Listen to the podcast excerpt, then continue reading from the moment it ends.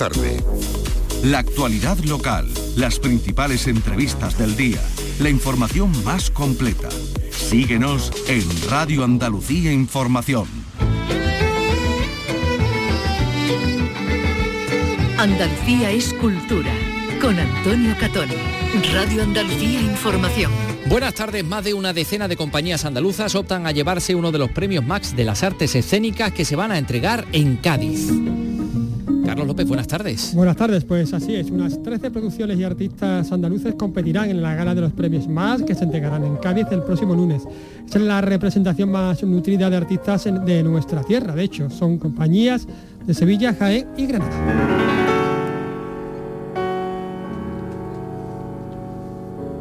Escuchamos al quinteto Bellas del músico y compositor sevillano Daud Salim, porque este artista ha logrado una subvención de 6.000 euros para desarrollar su obra Siete Principios Herméticos, que va a poner en escena la Real Orquesta Sinfónica de Sevilla. Va a estar aquí con nosotros para contárnoslo.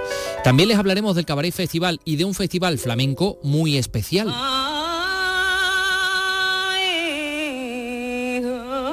Es la cantadora norteamericana Maureen Silver, la marrurra, que nos dejaba recientemente. Eh, ¿Y esto a qué viene, Vicky Román? Buenas tardes. Buenas tardes. Viene a que esta tarde comienza en Palomares del Río, en Sevilla, un festival flamenco en el que todos sus participantes han nacido fuera de España. De ahí el nombre, Guirijondo. Luego se lo contamos. El Consejo de Gobierno de la Junta ha desestimado el recurso que han interpuesto las Carmelitas Descalzas contra la inscripción del convento carmelita de Sanlúcar de Barrameda como bien de interés cultural. Eh, ligado, por cierto, a una serie de bienes muebles como el manuscrito del Cántico Espiritual de San Juan de la Cruz, que por cierto se encuentra en Úbeda gracias a un permiso. Luego se lo vamos a contar. Y los dibujos de Federico García Lorca son analizados esta tarde en la librería Proteo de Málaga. José Luis Plaza Chillón, el historiador del arte, nos va a acercar a una de las facetas más desconocidas del poeta universal. Comenzamos con la realización de Miguel Alba y la producción de Teresa Saiz. Andalucía es cultura. Con Antonio Catoni.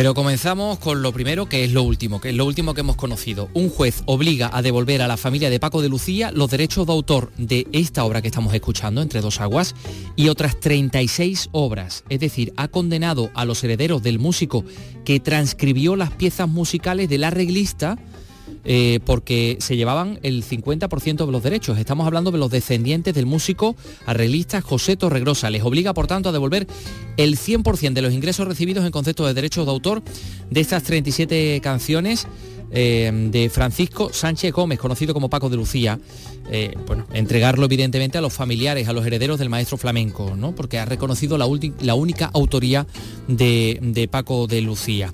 En los argumentos jurídicos dice, el juez concluye que el único autor de las piezas es Paco de Lucía, que ninguna de las mismas puede ser considerada obra derivada en el sentido de reconocer a la arreglista derechos de propiedad intelectual sobre las mismas. Em, ha reconocido o ha señalado que efectivamente ha existido a través de las carátulas de los discos, de las cintas, una atribución pública de esa coautoría, por lo que esto es un daño moral. ¿De qué obras estamos hablando? Efectivamente, Entre dos aguas, Gitanos Trianeros, El Tajo, Jerezana, Llanto a Cádiz, Punto a Umbría, Recuerdo a Patiño, Viva la Unión, En la Caleta, Llora la Segrilla, Abril en Sevilla, El Conquero, Que viene el Coco, El Vito, Fuente Nueva, Plazuela, Rumba Improvisada, Serranía de Málaga y temas del pueblo bueno, y, otras, ¿no? Eh, así que estas son las eh, la decisión que ha tomado eh, la justicia de devolver, efectivamente, como debe ser, la cantidad cobrada en concepto de derecho de autor a las a las a la familia de, de Paco de Lucía, ¿no? Y bueno, pues hablemos de los eh, premios Max porque hoy ha habido una presentación en Sevilla, eh, un encuentro entre los artistas andaluces nominados a estos premios de las artes escénicas que se van a entregar el eh, lunes. Bueno, entre ellos ha estado la presentación Israel Galván, ha estado Rafaela Carrasco, Vanessa Ibar, José Antonio Pascual y, mucha gente, ¿no? Mucha gente, vamos a, escucharlo porque he tenido oportunidad de, acudir y de, y de charlar con algunos de ellos. Vamos a hablar con Rafaela Carrasco, que está nominada a la mejor coreografía por Nocturna, Arquitectura del, Insomnio, un espectáculo que estrenaste en, la Bienal. ¿Qué tal, Rafaela? Hola, muy buena, muy bien. Muy contenta de estar aquí nominada a los premios más. Unos premios que se celebran en Andalucía, en nuestra tierra, supongo que también especial para ti. Claro, poder celebrarlo también en, Cádiz, en nuestra eh, en casa de alguna manera y, bueno, muy contenta de poder estar y, compartir con compañeros muy, muy allegados. Nocturna es un espectáculo especial porque estamos hablando de flamenco, pero por primera vez trabajas con música grabada, hablas de esas largas noches de insomnio en las que el artista no duerme dándole vueltas a la, cabeza. Bueno, eh, la verdad es que ha habido pocos cambios, pero se ha hecho mucho más compacto. Es un espectáculo lleno de piezas muy cortas, muy pequeñas, y entonces eh, ha, ido cogiendo ritmo y por supuesto todo lo que es el engranaje de todas las bailarinas. Somos 10 mujeres en escena, 9 bailarinas y Gema Caballero canta ahora, el engranaje de las piezas y de, de, todo, de todo el equipo artístico está mucho, mucho más hecho, ya tiene todo un, camina todo mucho más fluido y está mucho más hecho, claro que sí. Bueno, espera ganar todo esto. Ojalá, pero bueno, ya estar aquí es un regalo. Eh, siempre los premios no te cambian la vida, pero te dan visibilidad y eso es importante para los artistas, poder tener visibilidad eh, para, la propia profesión y también para el público de pie dar visibilidad. Eso significa que, no se mueve tanto la danza y el flamenco o la danza flamenca en este, en este caso como debería. No, no se mueve como debería. Los teatros nacionales en toda España programan muy poca danza, muy poca danza, tenemos poca presencia y entre ellas, bueno, pues el flamenco es una más una competidora más de todas de todos los estilos en lo que lo que abarca la danza, con lo cual eh, la presencia en los teatros nacionales es muy corta. Bueno, pues hacemos un llamamiento desde aquí, que hay que programar más. Muchísimas gracias por atendernos. Gracias a ti. Bueno, y de la danza vamos a hablar del, teatro y del teatro en la calle con José Antonio Pascual, que es de Úbeda, aunque la compañía viene de Granada, pero él es de Úbeda, hay que dejar eso, eso claro. ¿Qué tal? Pues sí, sí, sí, muy bien. Eh, pues sí, es verdad que, tanto mi hermano como yo los dos somos de Úbeda y claro, pues lo reivindicamos, que es un día muy, muy jienense. Sí, sí, hay un lobby jienense importante. Un lobby, pero bueno, es verdad que, la compañía es de Granada y de alguna manera pues todo nuestro trabajo se ha desarrollado allí. Bueno, ¿es la primera vez que están nominados a, a los Max? No, eh, curiosamente el año pasado ya estuvimos nominados con, eh, con Buenas noches Europa y estuvimos en la final en Menorca, así que este es el segundo año consecutivo que estamos en la final. ¿Espera ganarlo este año ya que estamos en nuestra tierra, que estamos, que estamos en Cali? Por supuesto que sí, que vamos, que lo vamos a ganar y si no, pues lo hemos perdido. Pero claro que, es esperanzadísimo y, vamos, a, vamos a cruzar los dedos, claro que sí. Que se celebre también en Cádiz, digamos que refleja un poco que la creación andaluza está más en, las élites de, la, de donde se toman decisiones culturales. Bueno, yo creo que realmente la, creación andaluza siempre ha estado y además muy presente en los Max y, y no es una historia nueva, pero sí es verdad que que Cádiz es una referencia, lo mismo que lo mismo que evidentemente que Granada, que Sevilla fundamentalmente, y ahí estamos haciendo un poco de fuerza también el resto de, las provincias. Y Cádiz, pues bueno, pues yo creo que de alguna manera también es un también es un, ejemplo de, fuerza y cultura, y siempre, siempre lo ha sido. Entonces, yo creo que, que nos hermanamos con Cádiz, todas y todo. Y además, bueno, Cali que con esa tradición de carnaval que no deja de ser también teatro en la calle, ¿no? Un poco, Absolutamente, para, para, bueno, para Animasur, eh, Cádiz es muy especial. encima mi hijo vive en Cádiz, o sea, yo tengo casa en Cádiz, o sea, imagínate. Pero creo que para, para alguien que se dedica al teatro de calle y al artivismo y, de alguna manera hacer un teatro reivindicativo, eh, pues los grandes escritores de Chirigota y, en, en, Cádiz pues nos enseñan mucho y nos hermanamos totalmente. Yo creo que además de los pocos sitios que se le da el mérito que se le tiene que dar al escritor, al que escribe la obra. Entonces son poetas urbanos, por supuesto. Bueno, pues ya sabemos, él está nominado por Love, Love, Love, una obra que habla del amor y también de lo que no es el amor, de la violencia en la pareja. Sí, sí, claro. hemos intentado ir un poquito más a la esencia cómo planteamos y cómo se plantea actualmente y todavía, aunque, aunque es increíble que todavía ocurra, pues cómo se plantea el amor, ¿no? Y eso es lo que de alguna forma esa forma de posesión y de, y de, y, de cosificación del amor hace, hace que de alguna forma luego cuando hay crisis pues normalmente mm, pueda acabar en, lo que entendemos por la violencia. Entonces queremos hablar del amor y punto, para que la gente entienda que, viene de ahí. Hay mucha suerte. Muchísimas gracias. Escucha un poco de jaleo porque estamos en, un bar, en un bar muy señero de Triana, del barrio de Triana, en Casa Cuesta. Vamos a salirnos un poquito, vamos a buscar un poquito más el ruido de la calle, que es más silencioso curiosamente que el del bar. Y vamos a hablar con Isabel Vázquez y con Elena Carrascal. Ellas están nominadas por Archipiélago de los Desastres, una obra que habla del fracaso, curiosamente. Exactamente, utilizamos el fracaso como punto de partida porque, porque nos parece que, bueno, nos parece no es así. Eh, los artistas estamos siempre lidiando con el fracaso, pero luego trabajando sobre el tema nos dimos cuenta que el fracaso es algo absolutamente, mm, o sea, que todas las personas por eso el público se siente tan, tan identificado con este espectáculo porque todos lidiamos diariamente con pequeños, con micro fracasos y, bueno, del fracaso realmente es de lo que aprendes y de lo que sales empoderado, ¿no? El fracaso es el que te enseña más que el éxito. Eh, Elena, ¿has tenido muchos fracasos en la producción de este? no muchos, ¿no? Porque si estáis nominada a la final. La producción de este espectáculo concretamente ha sido bastante afortunada desde el principio. Yo creo que la idea ya era tan bonita, ¿no? Poder hablar desde ese lugar de belleza de, algo que nos preocupa tantísimo. Y, bueno, pues la verdad que trabajar con Isabel no es la primera producción que hacemos juntas y, y voy como tranquila, escuchando, queriendo el proyecto, sintiéndolo como propio desde el principio y, entonces hasta el momento la verdad es que ha habido más éxito que fracaso en cuanto a la producción, aunque el tema fundamental sea ese. Y, y el final de la obra también es eso, ¿no? Es, es como, yo muchas veces cuando veo el espectáculo me siento eh, a ver el final concretamente y lo disfruto porque es lo que siento cada día, cada, cada función que hacemos es el final del espectáculo, es un éxito y yo creo que, eso es muy gustoso para alguien que, que lleva la dirección de una producción, ¿no? Que siempre hay ese riesgo ahí. Bueno, pero vamos a destripar el, final, ¿no, Isabel? No. no, no, lo vamos a destripar para que la gente venga al teatro a verlo. ¿Esperáis ganar?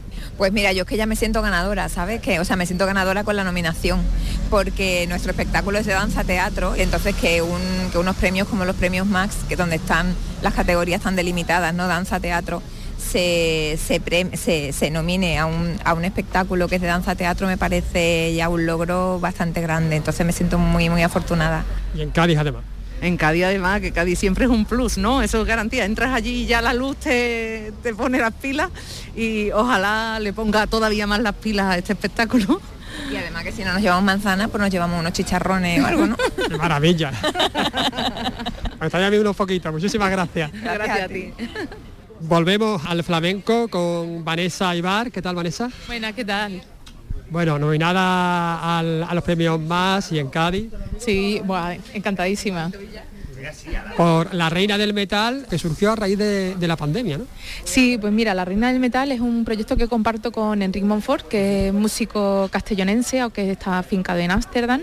Eh, el primer impulso surgió en pandemia, a propósito de las consecuencias de lo que estábamos viviendo. Eh, AECID sacó el proyecto Ventana y nos apoyaron en hacer una residencia artística online. Entonces, bueno, llamé a Enrique y le propuse hacer una pieza. Ahí empezó todo se, hizo una pieza corta que funcionó tan bien y vimos que tenía tantas posibilidades que dio lugar a este proyecto escénico de gran formato. ¿Y esperáis ganar? Estoy haciendo la misma pregunta a todo el mundo. ¿eh? A ver, realmente todos tenemos la ilusión de que pueda suceder. Es cierto que ya solo el llegar a la final ha sido una sorpresa y llegar con estas dos nominaciones que me parecen muy importantes y, muy significativas para el trabajo, el, del proyecto en sí y el mío personal. ¿no? ¿Qué valoración crees que se hace de este flamenco que hacéis vosotros, que es un flamenco más híbrido, mm. eh, fuera, fuera de España que dentro? ¿Tiene, ¿Se valora mejor? ¿Se valora más? Bueno, creo que hay mayor predisposición y mayor apertura de miras al trabajo en sí. Eh, sea flamenco o, sea otra, otra disciplina, yo creo. Es cierto que, mm, que, ha tenido muy buena acogida dentro de este marco de festival, que sí que es flamenco, pero que tiene una visión bastante contemporánea sobre, sobre lo que se está haciendo escénicamente en el flamenco. ¿no? Entonces, probablemente haya un público que estaba preparado para eso. Y también es cierto que había otro público que venía abierto a ver un espectáculo y, bueno, recibían un, espectáculo amplio que podría entrar en un festival de música contemporánea, de rock o de, de algo más amplio, ¿no? Como se estaba diciendo hoy mucho, eh, que no estaba tan categorizado como flamenco solo, sino como espectáculo. Esta tarde está, está previsto que se vote, que se apruebe, de hecho, la ley del flamenco que llevará definitivamente el flamenco a, las aulas. ¿Cómo lo valoráis vosotros? Pues mira, realmente me falta más información sobre qué engloba esta ley del flamenco que se aprueba hoy. Sí que es cierto que creo que puede generar un marco ideal para que se desarrollen verdaderas, verdaderas acciones que tengan una consecuencia real en el sector y por lo tanto en educación, eh, eh, a nivel de la cultura, en, en y todo lo demás. Es verdad que me falta información y, bueno, estoy expectante. Muchísimas gracias. A ti, muchas gracias. Y del flamenco ya vamos a finalizar con el teatro de Alberto Conejero. ¿Qué tal, Alberto? Hola, muy feliz de estar aquí y de hablar contigo. Dos creadores de Vilche, dos creadores que estáis en la final, pero ¿esto cómo es? Eso es un pequeño milagro que no ocurre siempre, porque está Mario Bermúdez por danza y, yo por eh, mejor dirección de escena de finalistas, y muy contento, un pueblo tan chico, 5.000, menos de 5.000 habitantes, ahí estamos, dos vilcheños en la final. No es la primera vez que, estás en una final de, de los más. ¿Esperas ganar este año? Este año yo sé que es imposible, que es dificilísimo, pero para mí estar ya finalista es un, de verdad que parece palabras dichas o manidas, pero es que lo siento de verdad. Estar ya finalista es un premiazo, nos va a ayudar para la visibilidad del espectáculo y yo creo que, uno no se puede lamentar de no ganar un premio. Ya estar ahí, hay que celebrarlo con todos los compañeros y compañeras en Cádiz. Cádiz además, bueno, también jugamos en casa, ¿no? Jugáis en casa. ya que se tiene que tiene que estar uno en estos saraos, porque es una ciudad tan hermosa con el mar como Cádiz, pues es una alegría muy grande. Eh, con, vais con visión de unos niños que no, que no lo han visto nunca, que habla de, la memoria, de la memoria histórica, una memoria que se está perdiendo, porque somos la primera generación sin memoria. Claro, este espectáculo, El mar, visión de unos niños que no lo han visto nunca, habla de la memoria de nuestros maestros y, maestras en un periodo de muchas luces, pero también de muchas sombras, como fue la escuela en la República, y nosotros y nosotras somos ahora la primera generación que ya no tiene eh, supervivientes, que ya no cuenta con el testimonio directo de supervivientes. ¿no?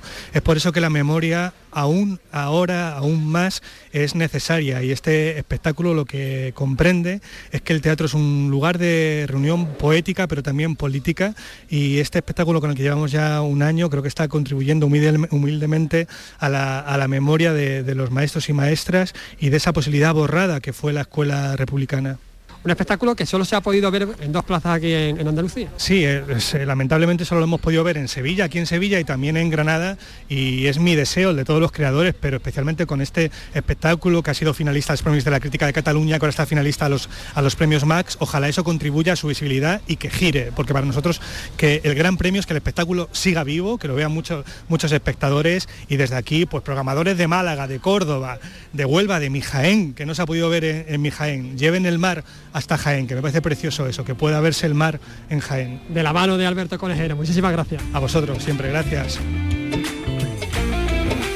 Alberto Conejero, Premio Nacional de Dramaturgia con la, Geometría del Trigo, eh, que está ahí entre los eh, nominados a los premios Max. Bueno, suerte a todos los nuestros. Por supuesto. Y sobre todo que, bueno, que disfrutemos de una gala fantástica como creo que va, que va a ser en, Cádiz, en el Teatro Falla.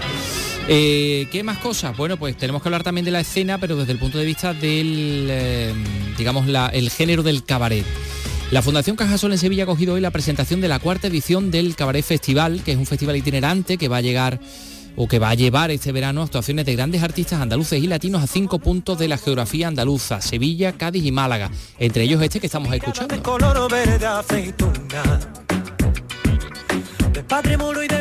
cristiana, con piel de reina y cuerpo de sultana, movía sus manos como una gitana y su embrujo te robaba el alma. Bueno, pues el hijo predilecto de Andalucía, David Bisbal, con este tema al andaluz.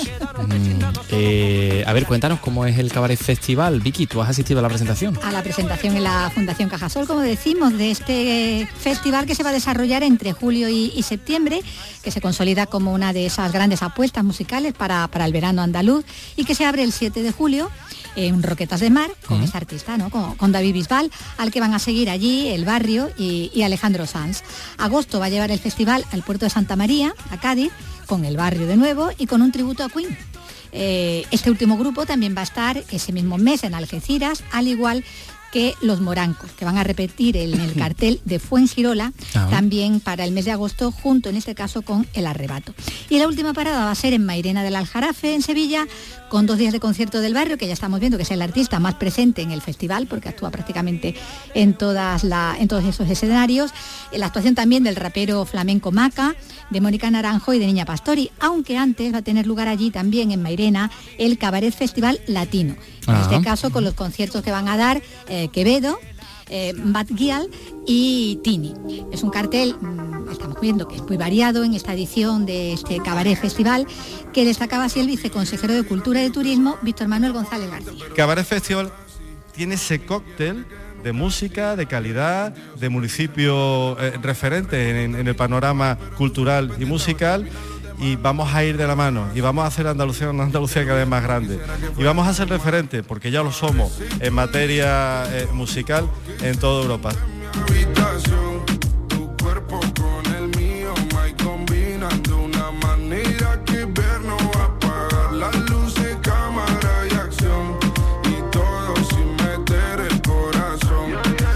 No sé, tenemos muchos festivales de los que seguir hablando. De hecho, eh, dentro de nada les vamos a hablar del festival flamenco en el que todos sus participantes han nacido de fuera de España, el Guirijondo. Eh, ya está por aquí Daud Salim, con el que vamos a hablar también enseguida, el compositor eh, sevillano. Pero antes vamos a cambiar de, digamos, de, sí, de tercio, aunque seguimos hablando de un festival, en este caso vamos a hablar de un festival de poesía, el Festival Internacional de Poesía Ciudad de Granada, que va a celebrarse en su decimonovena edición, lunes 17 de abril al viernes 21. La clausura coincide con la inauguración de la Feria del Libro. Van a participar 72 poetas de 11 países, un festival que ya ha cumplido la mayoría de edad, que crece en cada edición, tanto en la participación de escritores como de público que bueno pues hacen pequeños todos los escenarios en los que se celebran los encuentros con, los- con los escritores porque la gente pues quiere estar presente en todas esas audiciones Antonio Valverde nos lo cuenta con detalle El Festival Internacional de Poesía tiene el apoyo del Ayuntamiento de Granada, de los gobiernos español y andaluz, la Diputación Provincial, la Universidad La Alhambra y la Caja Rural de Granada. Representantes de todas estas instituciones se han felicitado en la presentación por la permanencia en el tiempo del evento y el creciente éxito de convocatoria del que ya es el principal festival de poesía andaluz y uno de los más importantes de España. Daniel Rodríguez Moya, codirector, destaca la presencia de una poeta siria que participó en la primera edición hace 20 años. Maran al-Masri, una poeta siria, es una de las voces eh, árabes más importantes de la literatura. Avanzábamos hace 20 años lo que quería ser el festival, un puente de tolerancia, un puente de lo que tiene que ser la poesía, el entendimiento. Lo ha sido con América Latina, pero también lo ha sido con el mundo árabe y desde la presencia de Marán, hace 20 años que ahora, ahora vuelve, se han sucedido muchos autores en lengua árabe que le han dado también un signo de distinción al- al Festival de Poesía. La codirectora Remedios Sánchez afirma que el evento es un milagro de la primavera en Granada que se hace posible gracias a todas estas instituciones que participan. Contaremos con 72 poetas de 11 países. Eso no es fácil, por eso digo que es el milagro que se produce cada primavera. Y solamente el esfuerzo de todos los que hoy están aquí lo hace factible. Entre otros van a participar la premio Pulitzer Rita Dove, Marván, Luis Mateo Díez, Jan Lian, Ángeles Mora, Luis Alberto de Cuenca, Mohamed El Moravet, Laura Esquivel y Joan Manuel Serrat.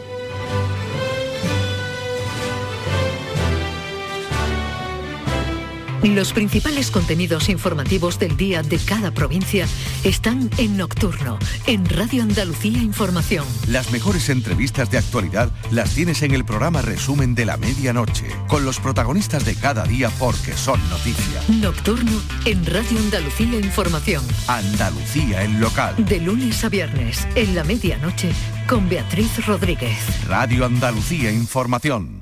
Andalucía es cultura, con Antonio Catoni.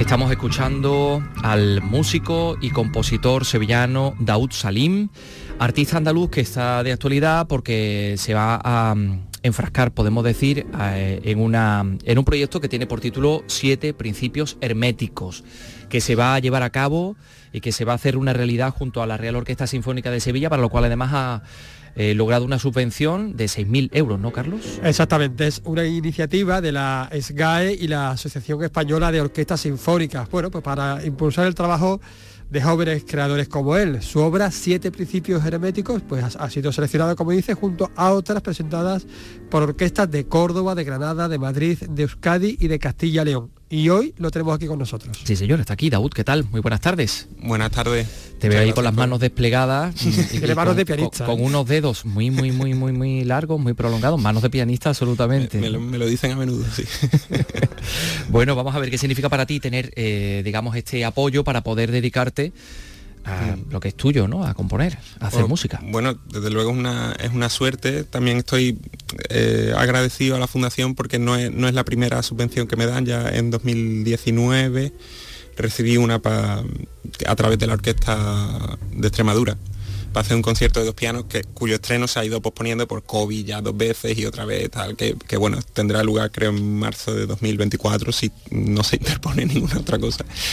Y, pero sí, desde luego es una, es una suerte y, y en este caso también la suerte de que sea la orquesta de, bueno, de Sevilla, que es mi ciudad natal y, un privilegio.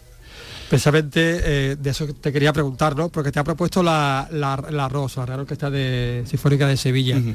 ¿Qué significa para un músico sevillano que te haya propuesto la ROS, que es como una institución? ¿no? Y estrenar en el Maestranza, Y claro. estrenar en el Maestranza, Genial. O sea, bueno, hoy coincide que el, el detalle de estrenar en Maestranza ocurre hoy también, pero con la Orquesta Joven de Andalucía, ¿no? que, que- que hoy, bueno, se estrenó ayer en, en Jerez en el Teatro Villa Marta, pero eh, toca hoy junto con David Alonso, eh, saxofonista, en un concierto mío para saxo y orquesta. Y eso ya, ya hay un primer contacto ahí que, que me hace muchísima ilusión. Y, y en concreto con esta obra nueva, que todavía tengo, o sea, que, que hace falta que la escriba todavía, que estamos hablando del proyecto, pero a ver. eh, no, es un, es un lujazo para mí, vamos, tremendo. Eh, no solo por el hecho de que, o sea, la, la- la- eso, la institución que, que conforma ya Teatro de la Maestranza, ¿no? junto con el hecho de que sea el, el de mi ciudad natal, pues un- Mm. una alegría.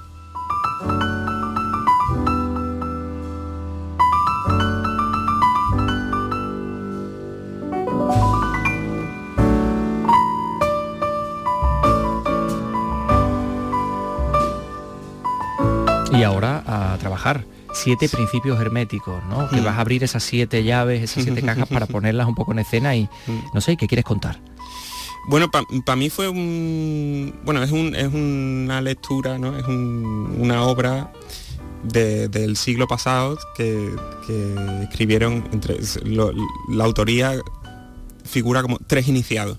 Eh, no son anónimos, no se sabe quiénes son, y son iniciados pues en la, no sé, en la en, el, en lo oculto y en La alquimia, en la sí, cábala, en el- en- claro, claro, en, el, en lo, set- en lo esotérico.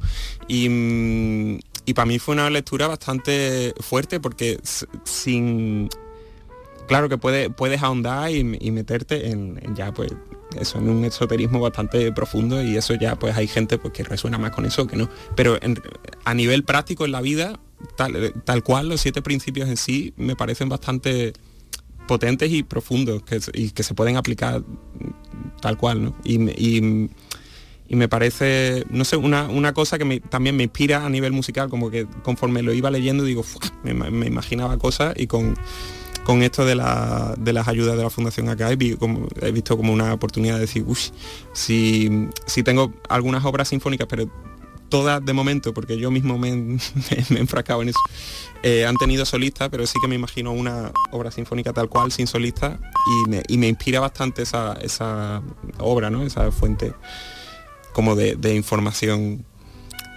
tan O sea, que nace de la lectura, ¿no? De un texto Sí, en concreto sí, que, que es sí, este, ¿no? Sí. Y es, es una obra más cercana al contemporáneo, al jazz, ¿hay alguna influencia? Bueno. ¿Está a medio camino? Con- mm, a ver, contemporáneo en el sentido de que la voy a escribir ahora. No, Sí, pero o sea, quiero que- decir, música que- clásica, lo, lo que Sí, sí, por- más, más de, o sea, me imagino que va a ser más de tendencia, o sea, de estética clásica que, que otra cosa. Al final siempre algún algún componente de un lenguaje más jazzístico y tal suele suele digamos suele caer ¿no? en, en obras mías Mm. pero me puedo imaginar que va a ser bastante más de corte clásico digamos que, que jazz sí. Hemos estado hablando antes, bueno, te he preguntado si, si te gustaba el rock andaluz, porque tu padre, saxofonista, Sí. Norteamericano, Abdul Salim. Abdul Salim, efectivamente, bueno, pues fue saxofonista de Imán. ¿no? De Imán, sí. No sé si eso también ha permeado en ti En- de alguna en- manera. Mm, No, tengo que decir que el- en concreto el rock lo he intentado varias veces, pero como que es una es, es un género que no ha terminado de calar. Y, y lo he hecho porque sé que quiero decir que reconozco que hay música de mucha calidad ahí, ¿no? O sea, es como, Sí. no es como a lo mejor otra música que no me llama la atención, pero además pienso, digo, bueno, es que no hay ahí donde carva, es que no hay mucho. Pero en el rock creo que sí hay mucha música buena, pero a nivel, no sé, emocional, pues no me, no me atrapa. ¿Y el flamenco? Flamenco sí. Sí, sí. Lo- pero no, no lo domino. O sea, no es que yo, o sea, no puedo decir soy pianista. Pero sí, sí es un lenguaje que te llega. Sí, sí, eso sí. Y, y que te ves capacitado también para utilizar. Eh, con distancia, pero sí. Pero, o sea, quiero decir, no como un flamenco. Hace, hace poco, por ejemplo, el, yo tengo un quinteto de jazz y el trombonista Pablo Martínez, él es cantado flamenco también y él domina estas cosas. Y hace poco me llamó para tocar en su grupo, que es un, que es fusión flamenco jazz. Y ahí, bueno, pues en ese contexto, teniendo en cuenta que es más, o sea, que es más jazz que flamenco y teniendo en cuenta que él lidera y que él dice, bueno, pues vamos a ir por aquí, yo me puedo adaptar, ¿no? Puedo y, pues, y puede sonar más o menos ap- apañado, pero a la hora de yo liderar una cosa, ¿no? O yo, yo llevar a cabo un proyecto de, de, digamos, de flamenco, no, me veo ni de lejos.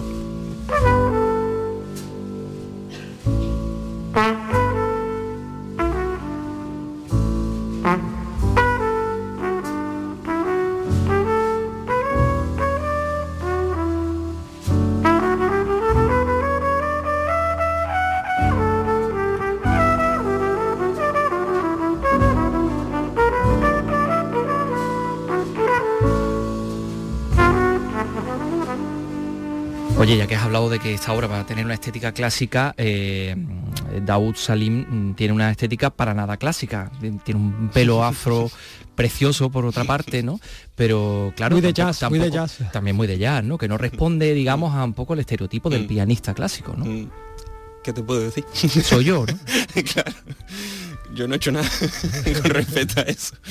Eh, sí, me llama, llama la atención. Yo, eh, esto que mencionas, por ejemplo, del pelo, suele llamar bastante la atención. Yo es algo a lo que no le pongo ninguna atención. O sea, esto es reflejo de, de no prestarle atención. Quiero decir que si no haga nada, me crece esto Eh, en la cabeza. Claro. Eh, y a lo que sí le he puesto atención es a estudiar Beethoven y estas cosas.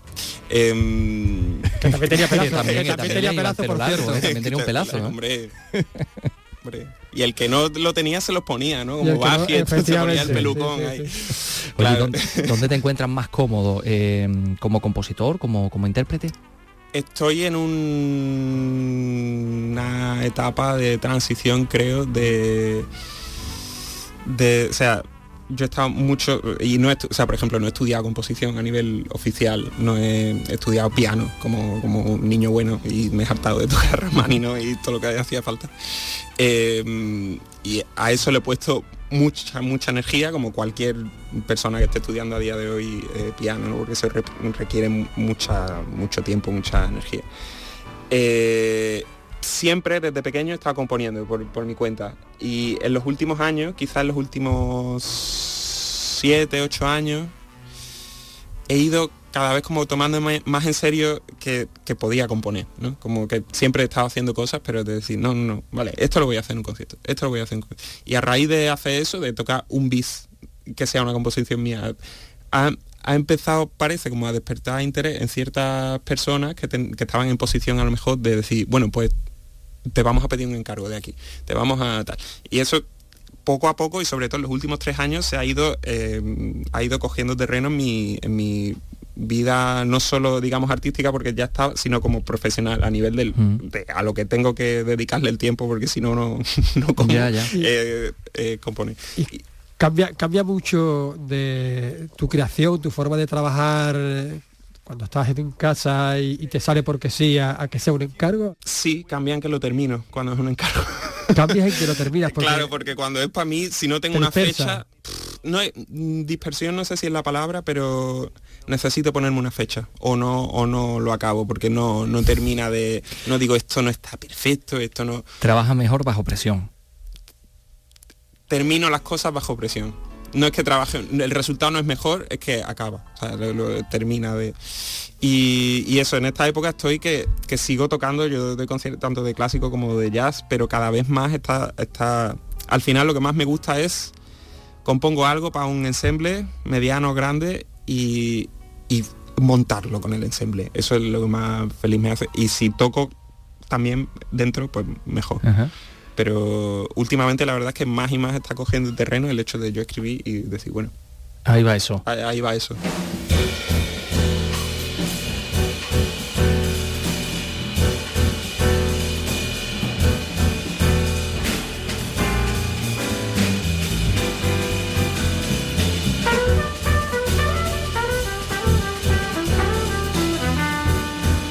Si no te entra un poco la enfermedad o el gusanillo de la- del perfeccionismo, ¿no? De esto de no terminar de acabarlo nunca, ¿no? Espérate, esto no está Sí, bien, ¿no? No sé si perfeccionismo, o sea, perfeccionismo es la palabra porque mm, creo que soy bastante poco perfeccionista, pero como que sí, se podría decir como, no, esto no, eh, no, pero si me dicen, no, no, es que te quedan tres semanas, pues al final lo, lo acabo, ¿no? Que de vez en cuando me gusta como acá, otras veces pues digo, ish, le, le- le hubiera dedicado más tiempo, pero a veces se lo dedico después, como que se estrena la obra, no sé qué, y después sigo, digo, esto no puede quedar así, ¿no? Pero sí, es un, es un- es un punto, esto creo que cada persona así en su vida creativa tiene sus cosas, hay quien es súper metódico y yo me siento todos los días de 10 a, a las 2 de la tarde y tal, y yo soy bastante hippie en ese sentido. sí, sí. sí. O y no que- porque quiera, no- no- es porque no hay, no hay otra. Que estás en la cama y dices, es esto lo que estaba buscando. Cojo el móvil y lo grabo, lo canto. Sí, esto pasa, sí, esto pasa bastante. O, o sentarme al piano y ya está, o estar de viaje, o voy a lo mejor en un BlaBlaCar y lo peor que me pueden hacer es poner música en el coche, porque digo, joder, yo quería ahora pensar un ratito en mis Relajarme cosas y no tener que no, pensar. no, al revés, pensar en componer y en, Ah, en cosas, pero si está sonando ahí. Es, es imposible porque se ve como una interferencia, no un da, ruido sí, ahí que, sí, te, sí, que te impide hacerlo, ¿no? Bueno, pues aquí están estos siete principios del hermetismo que Daoud Salim se va a poner un poco a articular. Mentalismo, correspondencia, vibración, polaridad, ritmo, causalidad y género. Y a ver qué sale de todo esto. Sabemos que la fecha es en diciembre. Sí. ¿no?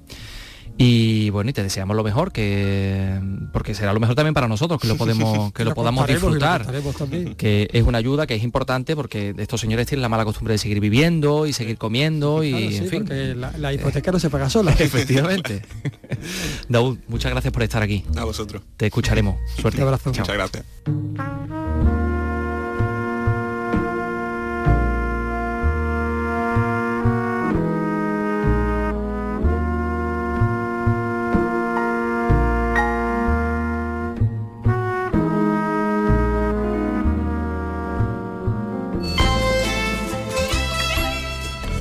Andalucía es cultura. Con Antonio Catoni.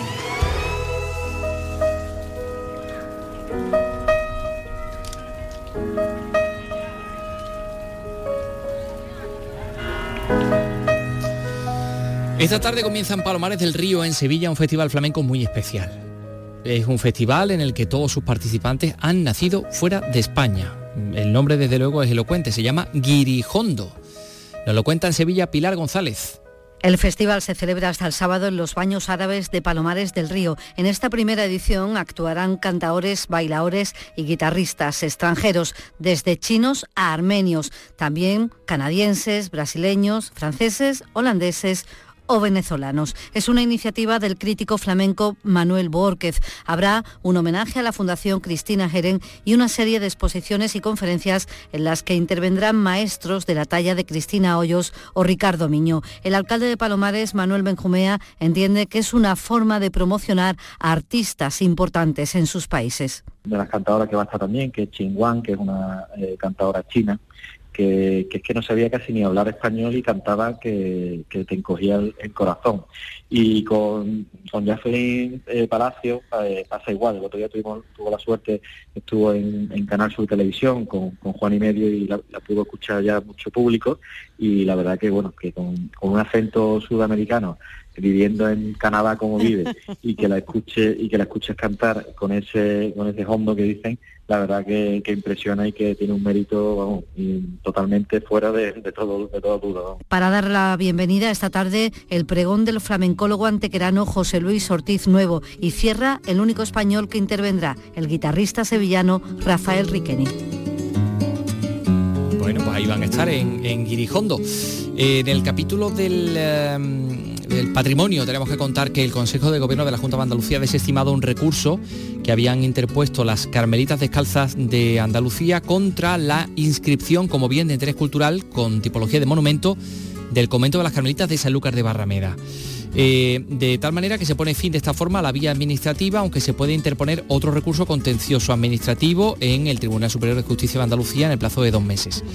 Eh, bueno, pues eh, la protección la inscripción como bien de interés cultural abarca a 159 bienes muebles vinculados a este convento, entre ellos el manuscrito del Cántico Espiritual de San Juan de la Cruz, conocido como manuscrito Cántico A, y una carta autógrafa de Santa Teresa, que en cualquier caso han salido del convento con un permiso expreso de la Consejería de Cultura y se encuentran en estos momentos en el Museo de San Juan de la Cruz de Úbeda aunque esto también lo ha recurrido tanto el Ayuntamiento de Sanlúcar como distintas asociaciones. Pero bueno, en cualquier caso, ese recurso mm, eh, contra la inscripción eh, como bien de interés cultural en el catálogo general del patrimonio histórico andaluz, eh, pues se ha desestimado en el Consejo de Gobierno de la Junta.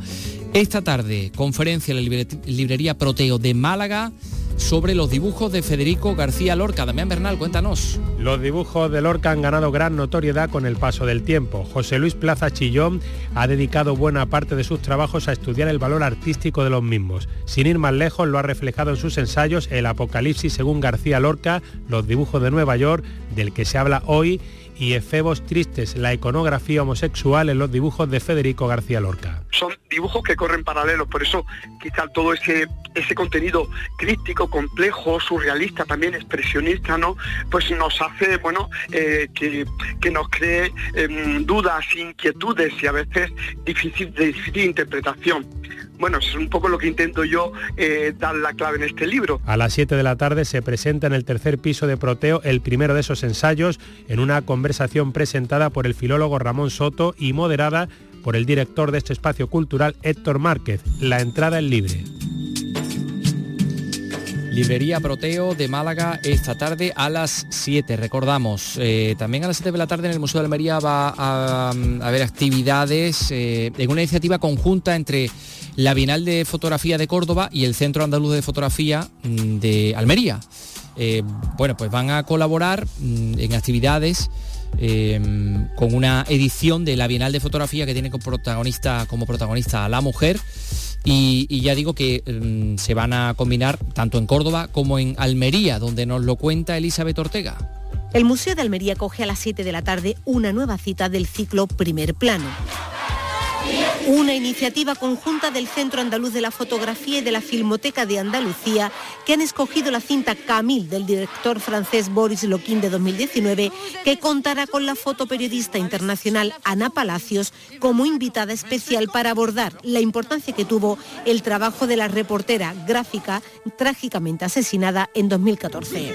Una mujer aguerrida y, valiente porque mm, se lanzó a un país que empezó a estar en conflicto y empezó a documentar con esa pasión y se encontró con que luego las redacciones nacionales e internacionales ya perdían el interés por temas que son de contextos de pobreza como eh, el caso de, de Sierra Leona, que es donde se desarrolla la película. ¿no?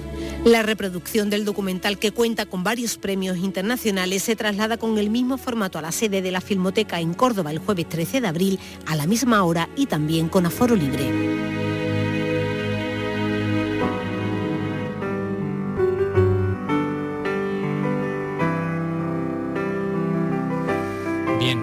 Mientras tanto recibimos a Paco Gómez Zayas. Pasa, Paco, siéntate, que nos tienes ahora que contar unas cuantas cositas de cine clásico. Pero antes, antes, vamos a contar que en Cádiz se está celebrando una nueva edición de las Jornadas por la Memoria Histórica, organizadas por el Ayuntamiento, que tienen como objetivo reflexionar y debatir sobre el golpe de Estado del 36 y la posterior represión en la ciudad. Entre las actividades previstas, esta tarde se presenta a las siete y media en el Teatro de Títeres de la Tía Norica el documental Cádiz más allá del olvido. Esto nos lo cuenta Ana Candón. Realizado por Producciones Singulares, recoge los trabajos sobre memoria histórica realizados por el Ayuntamiento de Cádiz en estos años, desde el reconocimiento público a los represaliados y sus familias, a las labores de exhumación en el cementerio de San José, de donde se han recuperado los restos de 67 víctimas de la represión franquista. Con tu familia, Katy, este edificio tiene una vinculación un poco cruel, ¿no? Pasaron mal, la verdad que sí. Vamos a la familia, diríamos, de, de mi padre. Él era el alcalde de El Cádiz. alcalde de Cádiz. Los testimonios de los familiares se van enlazando a través de la figura del ramper, aquel chirigotero también represaliado al que ahora da vida Jesús Bienvenido. Los directores del documental son Arturo Andújar y Remedios Malvarez, autores también de la premiada película Picorreja. Parten de la premisa de que el pueblo que no conoce su historia está condenado a repetirla. Y esa es una de las premisas que nosotros nos hemos planteado, eh, tanto en Picorreja como en esta pieza que hemos hecho para Cádiz, eh, esa intentar recuperar la historia, eh, mostrarla con naturalidad y tratar de asumir desde un Estado democrático que es necesario conocer de dónde venimos para saber a dónde vamos. Tras el estreno de esta tarde, mañana se realizará una visita institucional al cementerio de San José.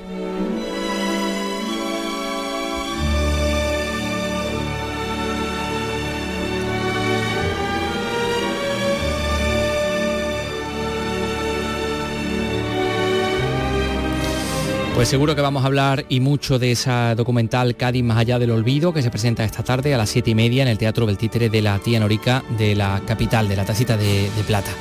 Y esta sintonía nos indica, efectivamente, ya como hemos anunciado, que está aquí Paco Gómez porque esta noche tenemos cine clásico con una comedia en este caso. Una divertida historia alrededor de los quebraderos de cabeza de una familia en el momento en que empiezan las reformas del edificio que va a convertirse en su hogar. La película se llama Los Blanding ya tienen casa. Llevo 15 años como prensado en esas cuatro habitaciones. El hecho de afeitarse por la mañana llega a convertirse en un problema.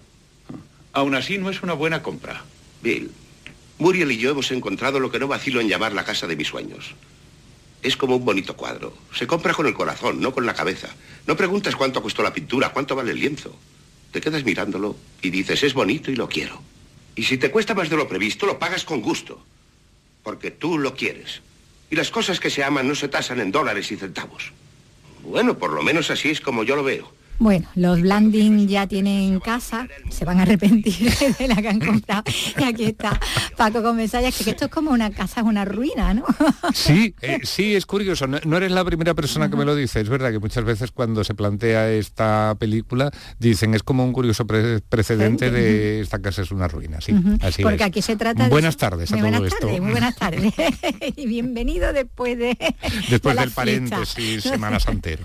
después de la fiesta. Y vienes con esta película, bueno, que es una comedia de- del año 48, Sí. eh, donde tenemos a, a, a Cary Grant y a, y a Mirna Loy como, como ese Ujú. matrimonio que se quiere ir del bullicio y de la vida, fíjate, de esa época bulliciosa de Manhattan al campo. Mm, Se han planteado una, una visión muy idílica de lo que va a ser la vida en el campo, en una casita, pero bueno, primero hay que arreglar la casa.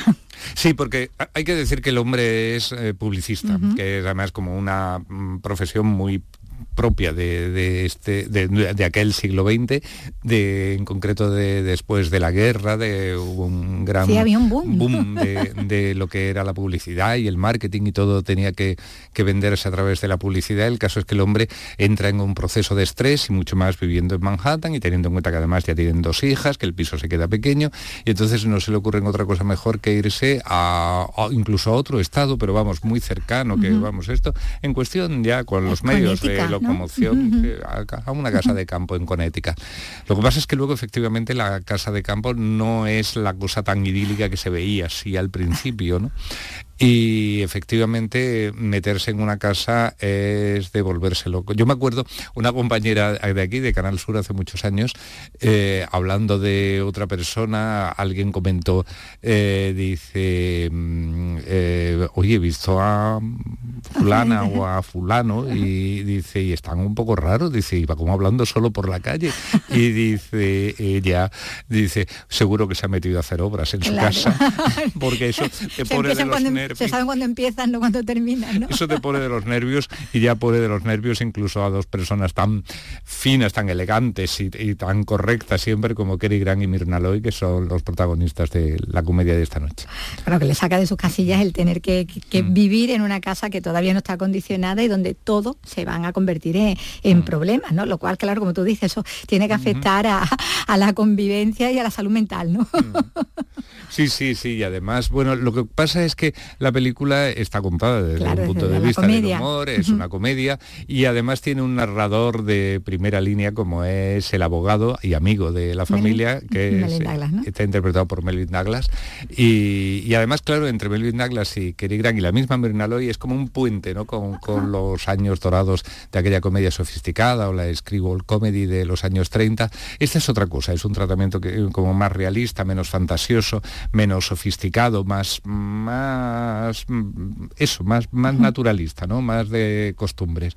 Y, muy bien. Además, dirigida por un hombre que no se puede considerar que sea uno de los grandes maestros de la comedia, ni, pero fue una personalidad muy curiosa. H.C. Potter eh, fue un hombre que era hijo de banquero y tal vez por eso se dedicó hacer un poco lo que a él le venía más en lo, que más le gustaba, ¿no? Entonces, eh, lógicamente, sí, lógicamente se pudo permitir estudiar en una de las mejores universidades. Ahora mismo no voy a recordar si era Yale o Harvard, pero vamos, una de las mejores. Y allí es donde eh, se aficiona al teatro y se convierte en director de teatro. Tiene éxito y de ahí pasa al mundo del cine donde está 20, 22 años haciendo películas con, buenos repartos, por ejemplo con Kerry Grant ya había hecho una antes que era Mr. Lucky y, en fin, con, pero mm, tampoco sin grandes pretensiones de ser el número uno ni que le dieran muchos premios y en un momento dado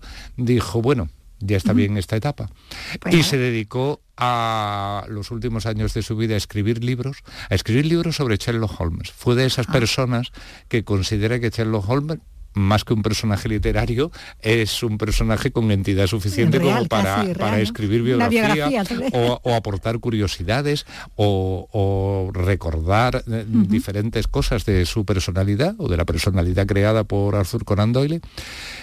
Y al mismo tiempo compaginó esa actividad de, de escribir libros con la de amaestrar o adiestrar o, perros labradores. Ah,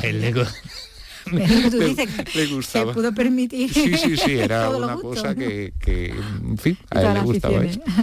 Bueno, pues una película que es del año 48, pero que, como decíamos, podía estar ahí el precedente de, esta casa es una ruina, y, con la que con esa trama, bueno, pues se puede identificar mucha gente independientemente de las épocas de las que estemos hablando, porque eso de la hipoteca, los gastos imprevistos, esas obras que no terminan nunca o no, las obras que de pronto hay que hacer, esos armarios que se abren y se cae todo. que, aquí les pasa, construyen o, mandan construir un armario en el recibidor, una cosa además eh, siempre para los abrigos, es una cosa así muy práctica pero hija, era una cosa que cada vez que se abría, que se abría el armario se caía todo al recibidor y entonces ya no era tan práctico. Lo del el orden. Cosas así. el orden era mm. imposible, ¿no? Bueno, y todo lo que esto afecta, pues como decimos, a esta, a esta familia. Es la enésima comprobación de que Kerry Grant ha sido el mejor actor de comedia que ha tenido el cine. Por cierto, a Kerry Grant todos los miércoles Andalucía Televisión, donde veremos esta noche los Blandings ya tienen casa. Eh, la, la veremos un poquito antes de las 11 de la noche todos los miércoles de, abril hay película con él.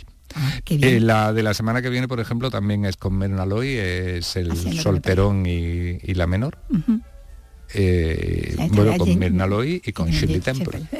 que era la menor, que era la menor de la historia. Bueno, pues en esta ocasión lo tenemos eh, como ese señor Blanding construyendo la casa de sus sueños, que era el título mm. original de esta, de esta comedia de la Recao. Bueno, pues mañana toca más, ¿no? Mañana hay más cine. Mañana, hay una película. y esta semana te vamos a tener más de una vez. Ah, porque también el viernes creo que también hay otra. Así que bueno, hasta mañana. Yo encantado de estar aquí con vosotros. Hasta mañana. Gracias Paco, pues nada, hasta, hasta mañana. Me ha encantado eso que ha dicho de lo de la compañera que va hablando sola. Sí, porque estará de obras, Seguro que tiene obras en su casa. Todos hemos pasado por ahí. Sí. Em, eh, Carlos, te emplazo a que mañana me hables de zona flamenca. Cinco conciertos flamencos en Polígono Norte, Madre de Dios, Palmete, Torreblanca y Polígono Sur. En Sevilla, ¿no? Entre abril y mayo. Entre abril y mayo. Totalmente gratuitos. Bueno, pues mañana nos lo, nos lo cuentas. Más cosas.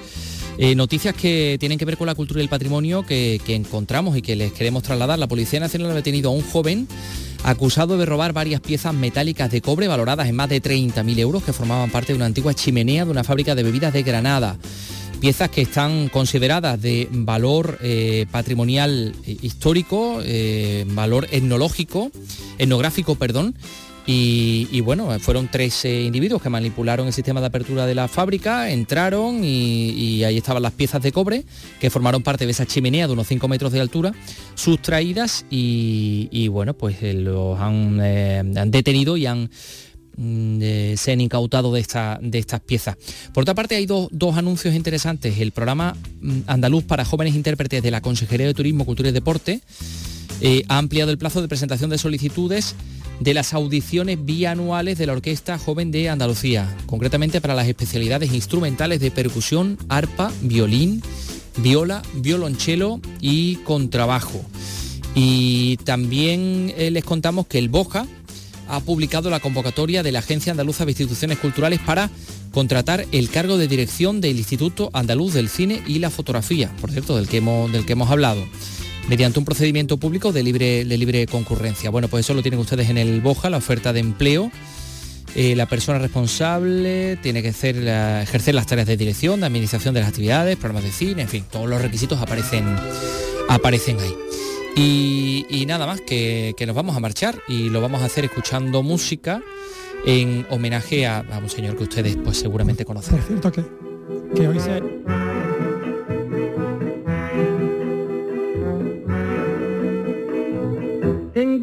hacer un rosario con tu diente de marfil para que pueda besarlo cuando esté lejos de ti. El cantador flamenco jiennense de Toro del Campo, Juanito de Valderrama, nacía tal día como hoy en el año 2004.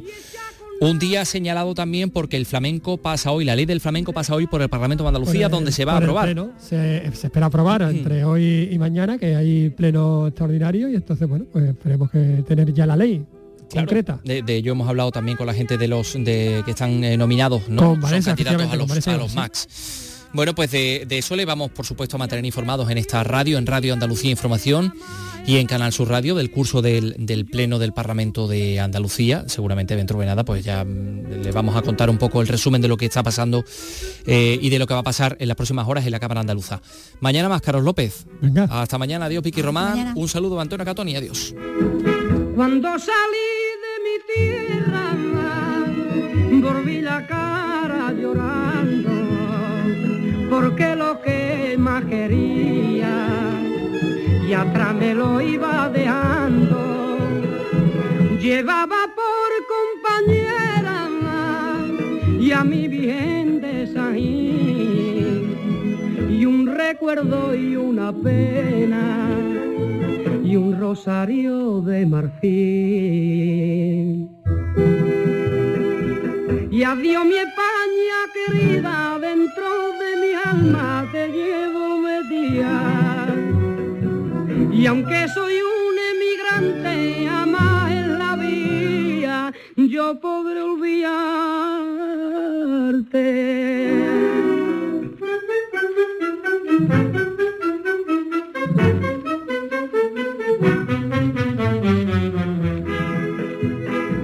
Yo soy un y traigo hasta tierra extraña y en mi pecho me estandarte con los colores de España.